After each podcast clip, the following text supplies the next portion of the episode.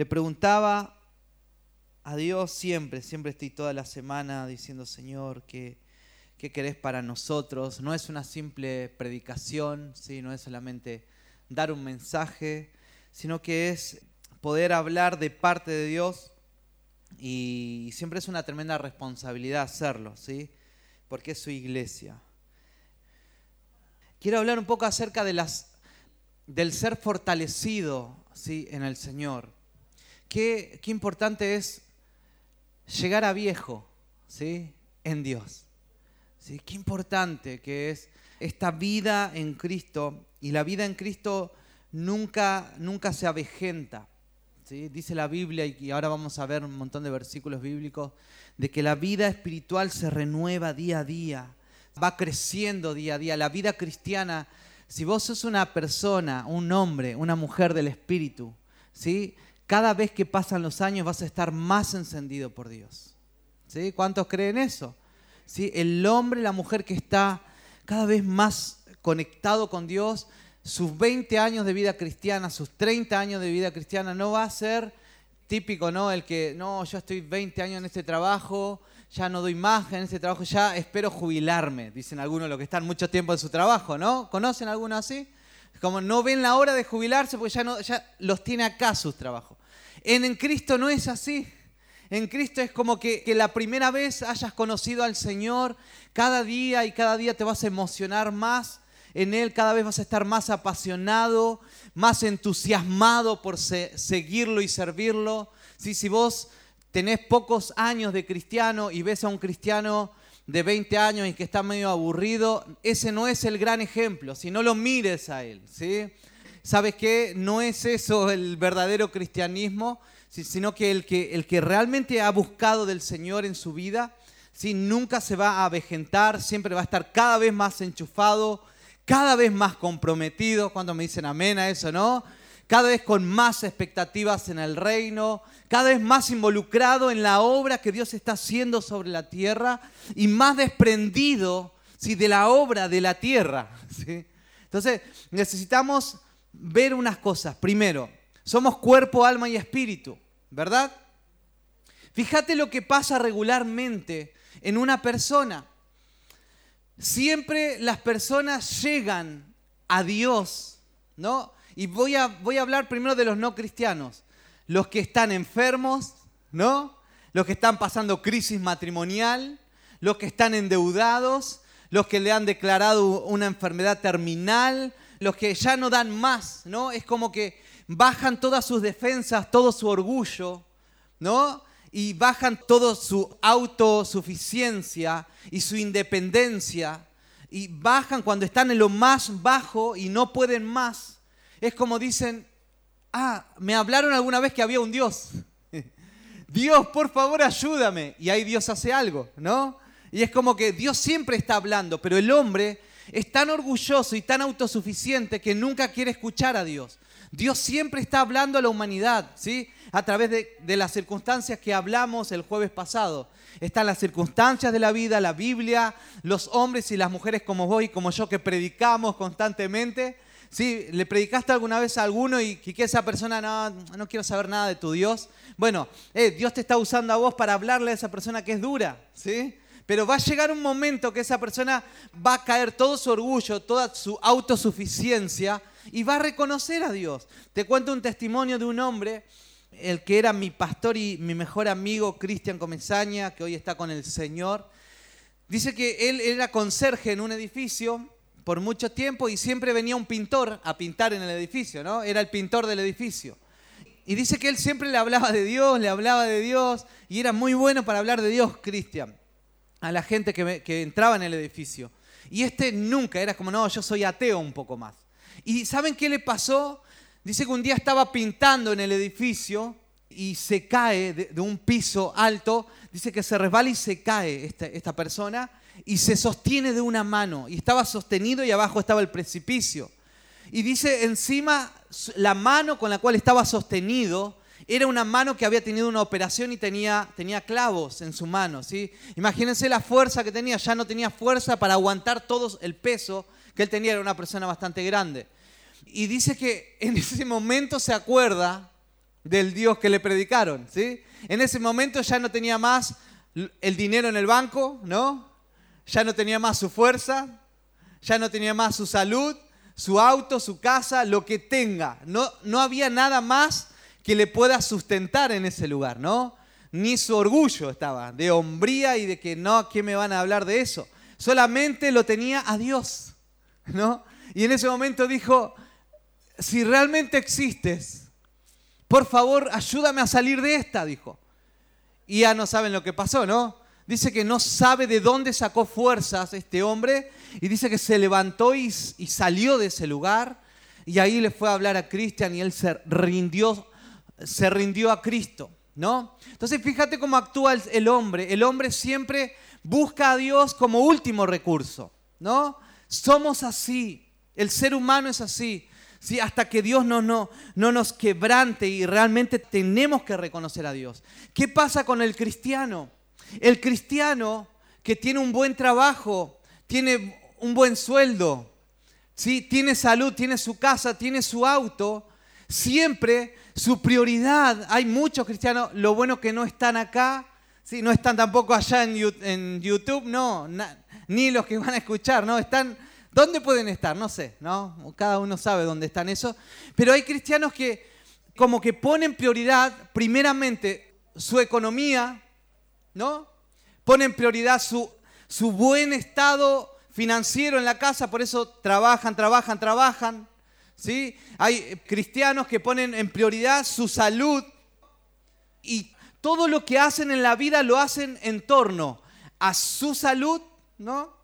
a su bienestar físico, ¿sí? su bienestar físico en la casa, emocional, lo que sea. Y por último, si le da el tiempo, ¿sí? se lo dedican a su vida espiritual. ¿no? A ustedes no les pasa eso, ¿verdad? Dígame, no, pastor, a mí no me pasa eso. ¿Sí? Pero hay muchos cristianos que llegan a, este punto primeramente.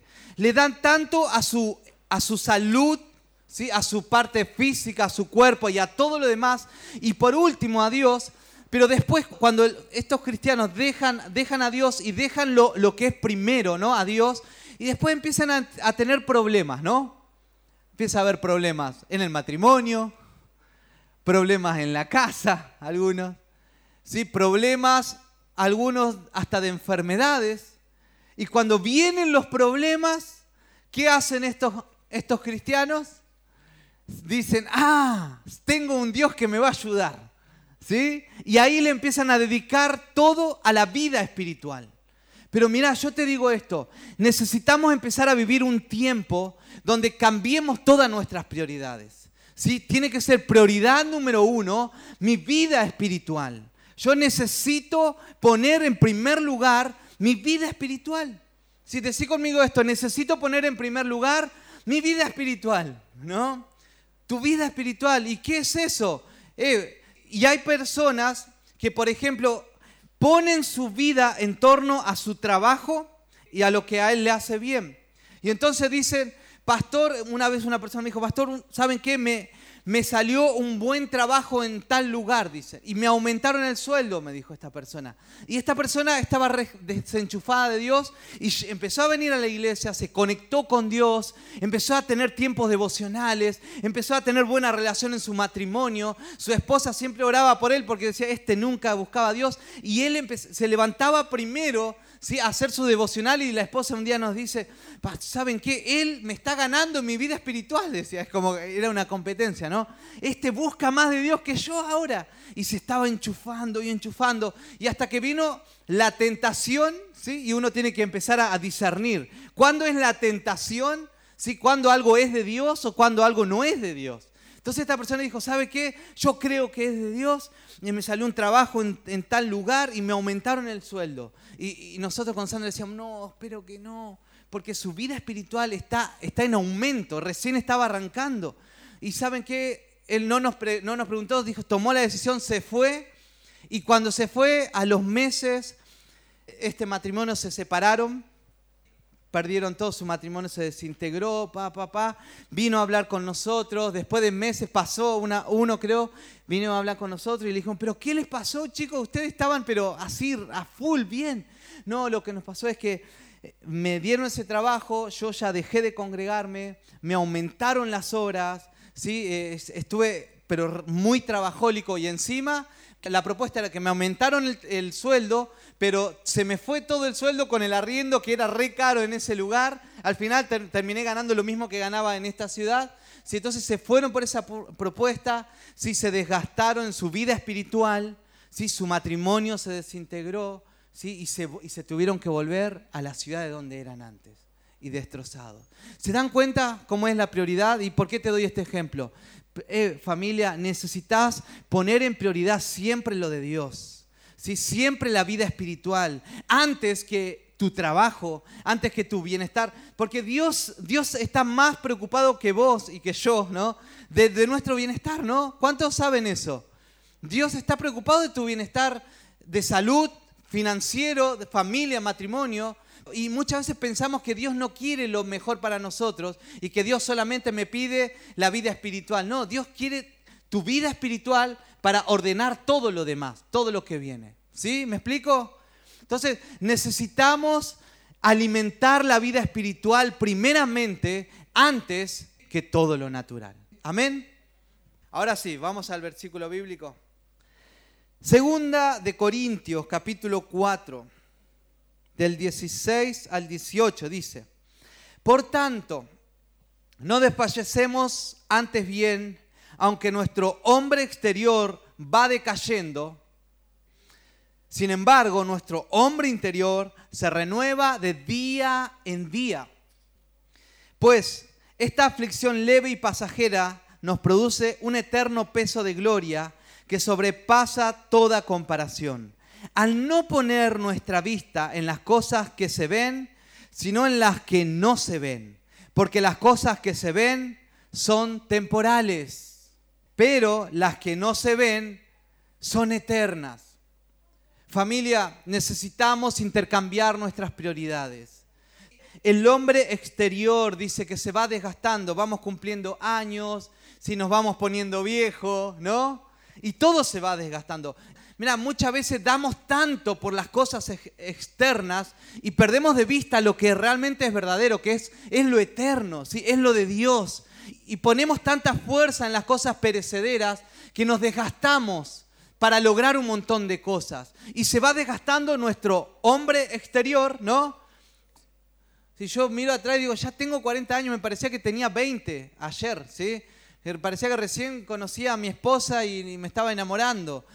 entonces uno mira para atrás y ya los años se pasan, pero gracias a Dios, yo digo gracias a Dios que hoy en día me encuentro con 40 años, pero puedo decir, eh, Señor, gracias porque desde que yo te conocí, prioricé la vida, la vida celestial.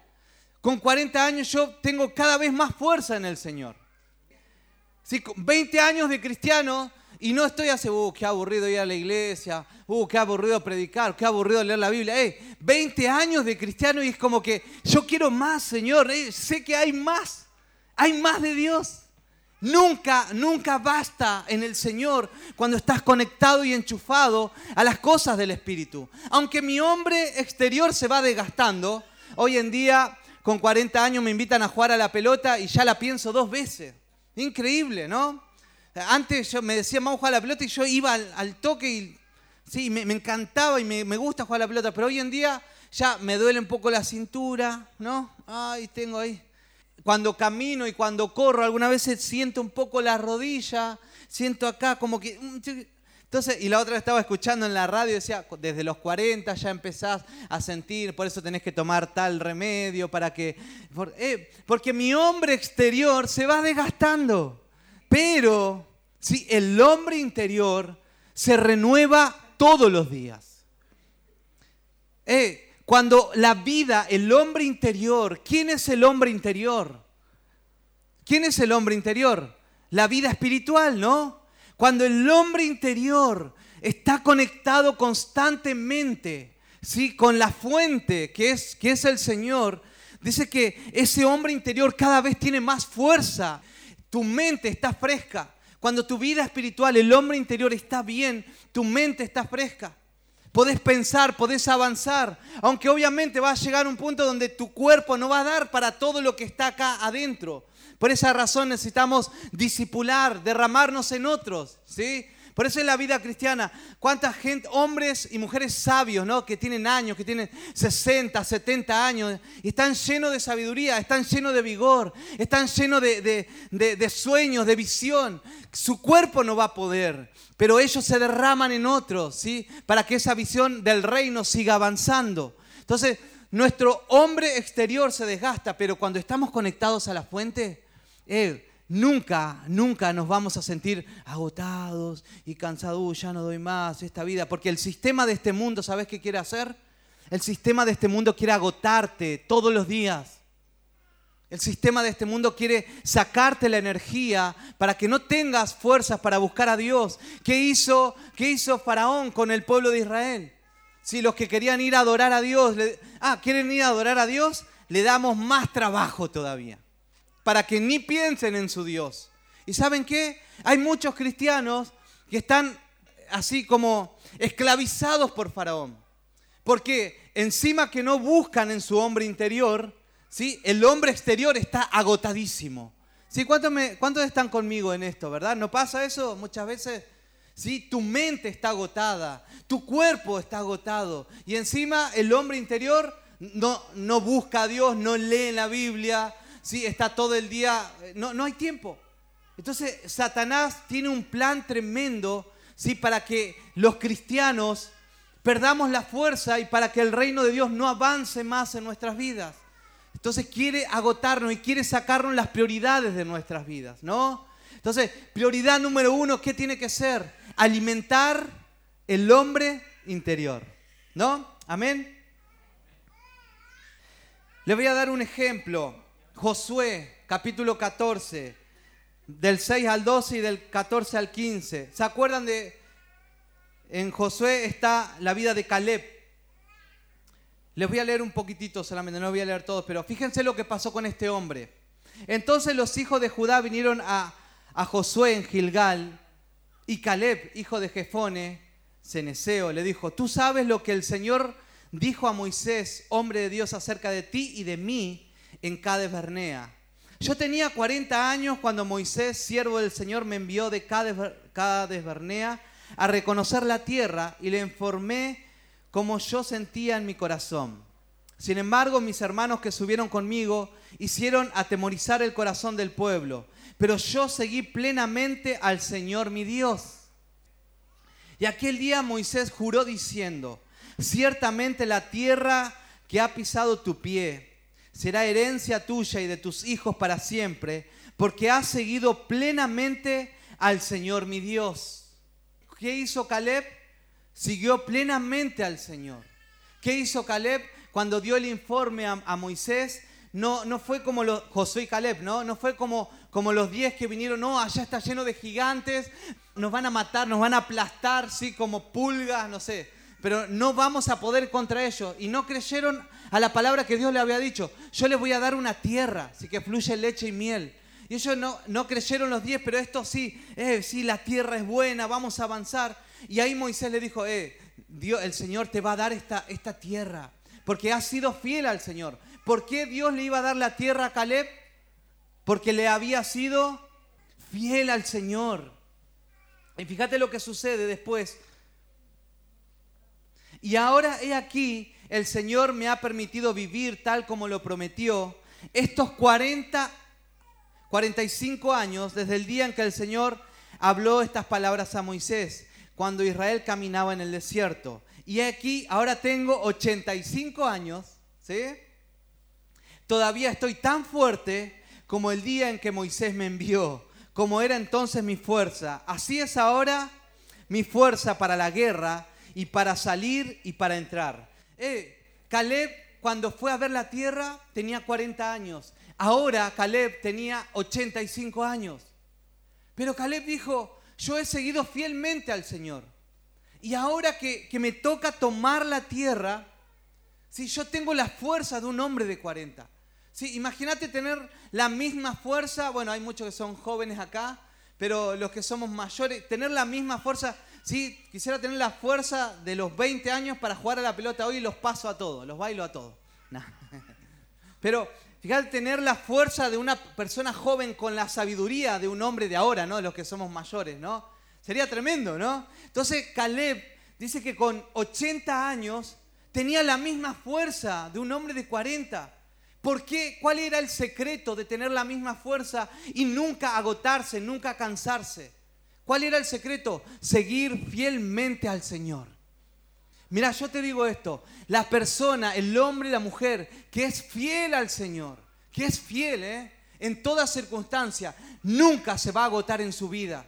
Nunca va a llegar a un momento de estrés en su vida, nunca va a llegar a un momento donde, donde ya quiera tirar la toalla, no quiera más, deje de soñar. El hombre, la mujer, que es fiel al Señor constantemente, que se renueva día a día, eh, cuando sea grande, ¿sí? cuando seamos grandes o, o en un par de años más, vamos a tener todavía sueños para hacer un montón de cosas vamos a tener las fuerzas todavía. Hoy en día, hoy en día necesitamos tener las fuerzas para seguir adelante constantemente, ¿verdad? Tenemos mucha presión en la vida. Teníamos muchos sueños en la vida. Si sin ir más lejos, hoy, ¿cómo hacemos para hoy tener la vitalidad del cielo y para ir el trabajo bien, eh, con vigor y, avanzar en la vida y edificar mi matrimonio, edificar a mis hijos y edificar el reino de Dios de una manera con mucha potencia, con mucha fuerza. ¿Sabes cómo es? Solamente el que se renueva día a día. No es una cuestión de un culto. Me voy a la reunión hoy y hoy Dios me va a dar toda la fuerza para la semana. Eso es una mentira. Es una mentira que levantó la religión, le voy a decir.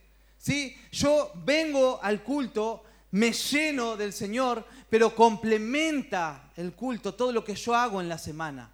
¿Sí? Todo tu búsqueda diariamente, diariamente tu búsqueda con el Señor, tu adoración, tu oración. todo esto lo que vivimos acá y el río que fluye acá va a complementar tu vida espiritual. Pero necesitamos renovarnos día a día. ¿Sabes por qué? Porque día a día Satanás trabaja para agotarte. ¿Sí? Todos los días.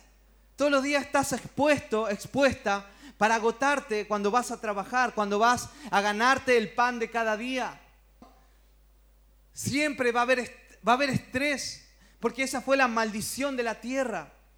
¿Sí? Vas a ganar el pan de cada día con el sudor de la frente. Pero los que vivimos en el Espíritu vamos a ganar el pan de cada día en el Espíritu y no con el sudor de la frente. ¿Sí? Porque el sudor de la frente, ¿sabe qué simboliza? El estrés, el cansancio, el agotamiento. Pero necesitamos antes de salir estar renovados en el Espíritu. ¿Sí? ¿Cuántos me dicen amén a eso? Antes de salir vos tenés que hacer tus devocionales, tenés que conectarte con Dios y salir a romperla en el trabajo, ¿no? ¿Sí? Porque muchas veces buscamos a Dios solamente cuando, uh, el pastor me dijo que, que tengo que dar una reflexión en la iglesia, ahí me pongo a orar y a ayunar. Eh, pero tenés que orar y ayunar también cuando vas a ir al trabajo. O tenés que estar conectado para salir el día a día, porque allá afuera si hay, hay cosas que te quieren debilitar constantemente tu vida espiritual.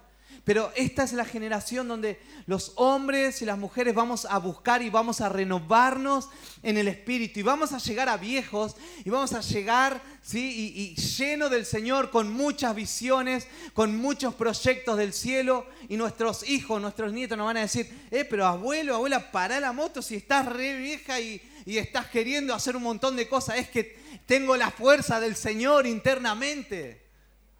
Porque eso es lo que le pasó a Caleb. 80 años y dijo, tengo la fuerza de un hombre de 40 para conquistar todavía. Necesitamos entender la vida del Espíritu. ¿Cuántos se han sentido agotados en este tiempo? Necesitamos empezar a mirar más alto, y más arriba. Necesitamos empezar a ver la vida espiritual. Muchas veces estamos muy enfocados en las cosas naturales y hacemos las cosas espirituales, el orar, el leer la Biblia, como una simple rutina, pero realmente no está surgiendo o surtiendo un efecto en nosotros. Necesitamos decir, Señor, que se caiga el velo para que pueda ver la vida del Espíritu, que todo lo que hago sí, me, va, me va a nutrir espiritualmente. Cuando agarro la Biblia, me voy a nutrir espiritualmente. Cuando me arrodillo, cuando tengo tiempos, tiempos devocionales, algo en el Espíritu, se va a abrir el cielo sobre mi vida. ¿Sí? Amén a eso. ¿Lo creen? Ahora les voy a dar base bíblica por eso. Fíjense lo que le pasó a Moisés. Deuteronomio 34, 7. Fíjate lo que dice. Aunque Moisés tenía 120 años cuando murió, no se habían apagado sus ojos, ni había perdido su vigor. Imagínate, Moisés 120 años, murió, pero tenía muchas fuerzas todavía. ¿sí? Era su tiempo, pero él estaba lleno de vigor. ¿Te das cuenta? Cuando estamos en el Señor, eh, no va a haber lugar para la depresión, si no va a haber lugar para el decaimiento. La vida espiritual te va a levantar. Si la vida espiritual te va a levantar el ánimo, te va a cambiar tu rostro también externamente, ¿sí? Necesitamos nutrir la vida espiritual para que lo de adentro salga, ¿sí? Tu mente va a estar fresca para pensar. Si tu cuerpo va a empezar a ser sanado, hay gente que está enferma porque su vida espiritual está desconectada de Dios. Sí, hay gente que no puede ni pensar porque su vida espiritual está desconectada de Dios y está agotada. Necesitamos renovar nuestro espíritu. Juan 7, 37 al 39.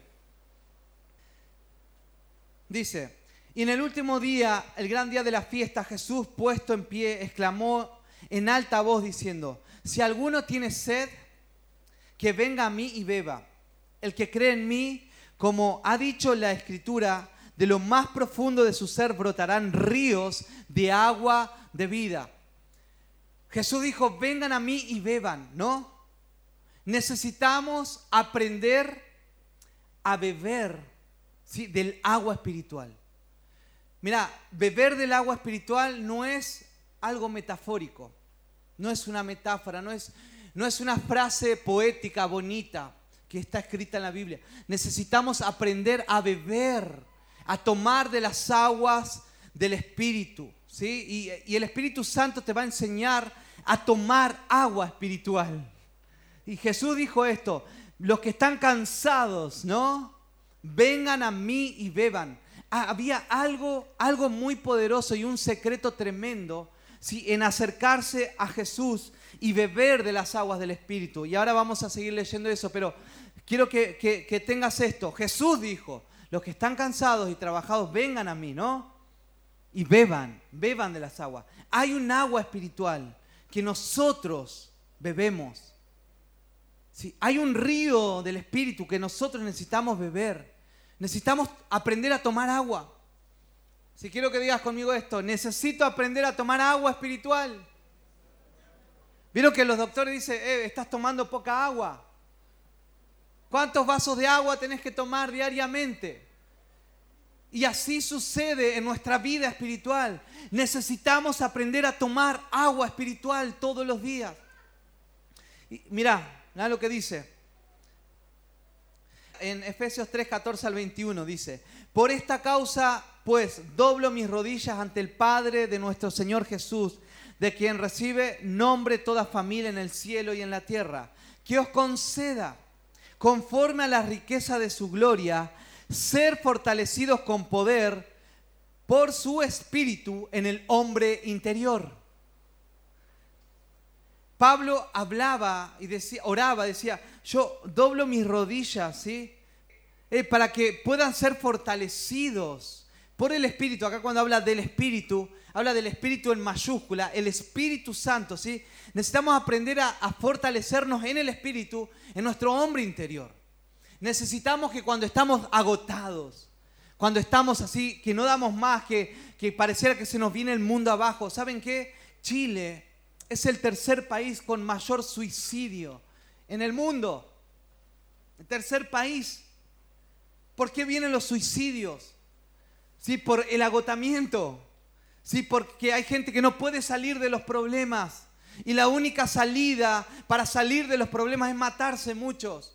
Muchos porque, porque están endeudados, otros porque les, detectaron un cáncer, otros porque problemas, ¿no? ¿A cuánto de lo que estamos acá no se nos ha cruzado o no se ha cruzado en tu mente si el espíritu de muerte, de suicidio? Necesitamos constantemente fortalecernos en el espíritu, en nuestro hombre interior. Porque Satanás está al acecho constantemente. Sí, y es, esto es, mira, mira lo que te digo, esto es algo de todos los días. No es el jueves y el domingo. Necesitamos ser cristianos de todos los días renovados. Todos los días renovados en el espíritu. Todos los días, familia, todos los días. Decí conmigo esto, todos los días. Sí, necesitas tener un compromiso con vos mismo. Un compromiso con tu vida espiritual. Así como tenés un compromiso en salir todos los días a trabajar, porque si no, no cobras el sueldo y no podés pagar el arriendo y no podés sostener a tu familia, necesitas tener un compromiso con vos mismo para nutrir tu vida espiritual. ¿Sí? Esto no es algo al azar, no es algo bueno, hoy lo hago, mañana. Necesitamos, porque Satanás está al acecho. ¿Y sabes qué? Cuando más empezás a experimentar el nutrir el hombre interior, la mujer interior también lo digo, ¿no? Cuando nutrís tu hombre interior, eh, el Señor te va a llevar a dimensiones, wow, inimaginables. ¿Sí? No hemos experimentado las dimensiones de Dios todavía, pero a eso vamos. ¿Sí? Es como el mar. Nadie ha llegado a las profundidades. la vida espiritual es, es así y es más profundo y necesitamos ir para allá. Pero no te conformes con una vez en la semana. Sí, hoy leí mi devocional. Hoy fui a la iglesia, pastor, y muchos se conectan, no, no ustedes, ¿no? Otros. Se conectan a medio, así están ahí un ratito y están ahí tomando once, están hablando allá con, y viene el vecino. Eh, necesitamos estar ahí, eh, concentrados en el Señor. Este es el tiempo. Estamos viviendo los últimos tiempos. Dios está llamando a su iglesia. Es una iglesia llena del Espíritu Santo. Es una iglesia que no está jugando. Es una iglesia que dice, yo todos los días busco al Señor porque estoy bebiendo de las aguas del Espíritu. Y cuando más bebo, más quiero. Sí, cuando más descubro del Señor, yo más quiero de Él. Si no me canso de buscar a Dios. ¿A cuánto les pasa? Y esto creo que lo dije varias veces. ¿eh? Eh, necesitas venir con una actitud como para el Señor. Cada vez que venís a adorar. ¿sí? Necesitamos familia. Y cuando vengas en el camino, te vas a, bueno, algunos vienen en el auto, ¿no? Pero te vas, te vas a encontrar en el auto gente que lo vas a animar. Eh, Dios te bendiga y vas a venir con gozo y vas a venir con las ventanillas abajo, ¿no? Decir, Dios te bendiga, anda a buscar al Señor. No, digo, es un... Pero el Señor tiene que llenarnos de pasión cada vez que nos congregamos. ¿Sí? Dios, Dios tiene que llenarte de pasión a vos que estás ahí conectado. ¿Sí? Que si hay una oportunidad de estar presencialmente, vas a estar. Pero Dios nos tiene que llenar diariamente, beber de las aguas espirituales. Primera de Corintios 12, 13, los que anotan. Porque por un solo espíritu fuimos todos bautizados, ¿no? En un cuerpo sean judíos o griegos, esclavos o libres, y a todos se nos dio a beber de un mismo espíritu. ¿No hay una bebida espiritual? Jesús que dijo, ¿sí? vengan a mí y beban, ¿no? Beban de mí. Y acá Pablo está diciendo, a todos se nos dio a beber de un mismo espíritu. ¿sí? Hay, una, hay una bebida espiritual, hay un, hay un, hay una dimensión espiritual y hay un ambiente espiritual en el cual bebemos. Cuando estamos en ambientes de adoración, mira, yo te digo esto, cuando estamos en ambientes de adoración, vos tenés que verte sumergido, sumergida en el río que Dios está, que Dios está soltando. Tenés que, cuando vos estás levantando las manos, cuando vos estás cantando y diciendo, Señor, te amo, o cuando estás dando sonidos, eh, hay algo que estás bebiendo en tu espíritu. Tu hombre interior está bebiendo de las aguas espirituales. ¿sí? Cuando estamos en ambiente, cuando Sandra está adorando, cuando cualquiera que esté acá ministrando, eh, metete en el río y que de ese río donde vos te metes también pasa algo, sale algo de tu interior. ¿sí? Cuando somos más, cuando hay muchos ríos pequeños, ¿sí? Cantando y abriendo la boca y adorando al Señor, de su interior corren ríos que de agua de vida. Eh, hay algo en nuestro interior que tiene vida, familia. Sí, hay algo que, pero necesitamos nutrirnos del Señor y eso sale también para afuera. ¿Se acuerdan? Y, Jesús dijo, y yo busqué esto, decía, Jesús dijo, como dice las, las escrituras, de su interior correrán ríos de agua de vida. Y yo dije, Jesús, a ver, ¿qué parte de la Biblia citó Jesús? No hay, no hay una cita en el Antiguo Testamento que, diga de su interior correrán ríos de agua de vida, sino lo que Jesús estaba diciendo era esto. El templo, ¿sí? en Ezequiel 37, ¿se acuerdan la imagen del templo que del templo salía un río? ¿Sí? ¿Cuántos se acuerdan de eso? Sí, que salía del templo de Dios eh, salía, dice que salían las aguas del templo y esas aguas iban llenando la ciudad y las aguas del templo que llenaban la ciudad empezaban a dar vida a todo lo que estaba muerto. Y las plantas empezaban a cobrar vida y los peces, sí, y todo. Y dice que las aguas avanzaban. ¿Y qué hacían esas aguas? Traían sanidad a las naciones de la tierra. Cuando Jesús empieza a decir, de su interior correrán ríos de agua de vida, está diciendo esto. Nosotros somos el templo. Ya no es más el templo físico de Salomón, de Moisés, ¿sí? No es más el templo eh, físico, sino que nosotros somos el templo y de nosotros va a salir un río de agua de vida. Pero ¿de quiénes van a salir agua de vida? De los que beben constantemente ¿sí? de ese, del Espíritu. Necesitamos, familia, ser una iglesia, hombres, mujeres, que estén nutriendo su hombre interior. Que cuando más pasan los años, vos tenés más vigor en el espíritu. No más problemas. Cuando más años en el Señor. ¿Y qué dijo Caleb? Caleb dijo, yo he sido fiel al Señor. Por eso hoy tengo 80 años y tengo mucha fuerza para seguir conquistando. Señor, lo que quieras voy a conquistar. Si el territorio que me des, yo lo voy a conquistar. 80 años, imagínate. El Señor te puede decir, eh, José, Manuel, yo te necesito porque necesito hacer cosas en la tierra a través de tu vida. No, no, Señor, sabe que estoy cansado. No, no doy más. Apenas puedo, puedo pagar la cuota del auto y de la casa y quieres que vaya a servirte. No, no, no puedo, no puedo. Eh, necesitamos, necesitamos subir a otra dimensión, ¿sí? Mira, y yo creo que hay, hay barreras y hay murallas enormes que te impiden ¿sí? ser fiel y servir al Señor. Pero no es imposible para Dios. No es imposible, como, como era imposible para Caleb.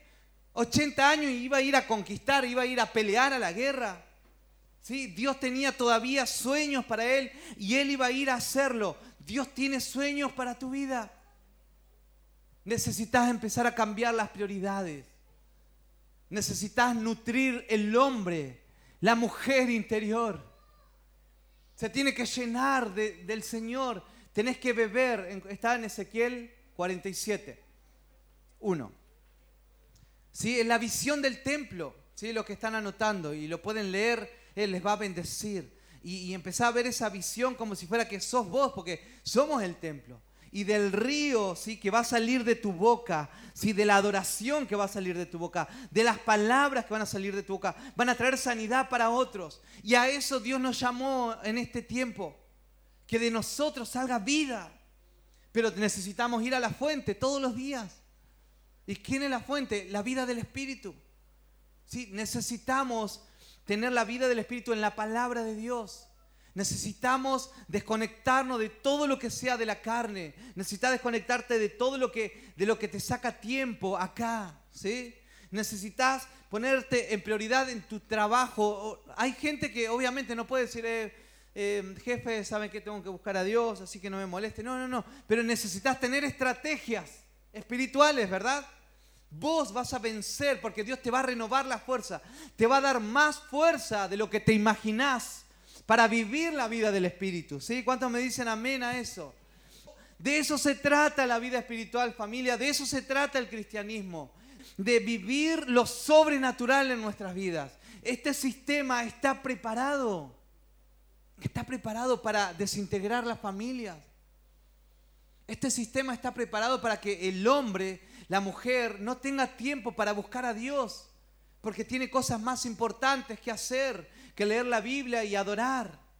Este sistema está preparado para eso, pero nosotros somos antisistema, no yendo a la esquina con pancarta y gritándole a los presidentes o a los gobernantes. Somos antisistema buscando al Señor, aunque venga Faraón a decir, te voy a doblegar de trabajo, ah, me doblegas de trabajo, yo voy a doblegar mi oración Sí, voy a buscar más al Señor y me voy a fortalecer internamente. Entonces necesitamos, nuestras armas no son naturales, son espirituales. ¿Sí? Dios te va, a, te va a enseñar, es el Espíritu Santo. Te va a enseñar cómo fortalecerte en tu hombre interior. ¿Sí? El Espíritu Santo te va a enseñar a cómo tomar agua espiritual. En esta, en esta semana me mandaron un videito y, decía un doctor, les voy a enseñar cómo tomar agua. ¿cómo tomar? Sí, porque hay gente que no toma bien el agua. Por esa razón tiene tanta acidez. Y, empezó a hablar un montón de cosas. Yo no sé si será verdad o no, pero decía, oh, qué interesante, que te enseñen a tomar agua si uno ya sabe tomar agua. Eh, pero necesitamos aprender a beber de las aguas del Espíritu. Hay gente que cuando estamos en tiempos de adoración en vez de aprovechar esas aguas del Espíritu, está pensando en las cuentas que tiene que pagar, está pensando qué va a hacer mañana cuando empiece el trabajo, cómo le organicé el día. No aprende a tomar agua. ¿Sí? Fortalezcámonos en el Espíritu.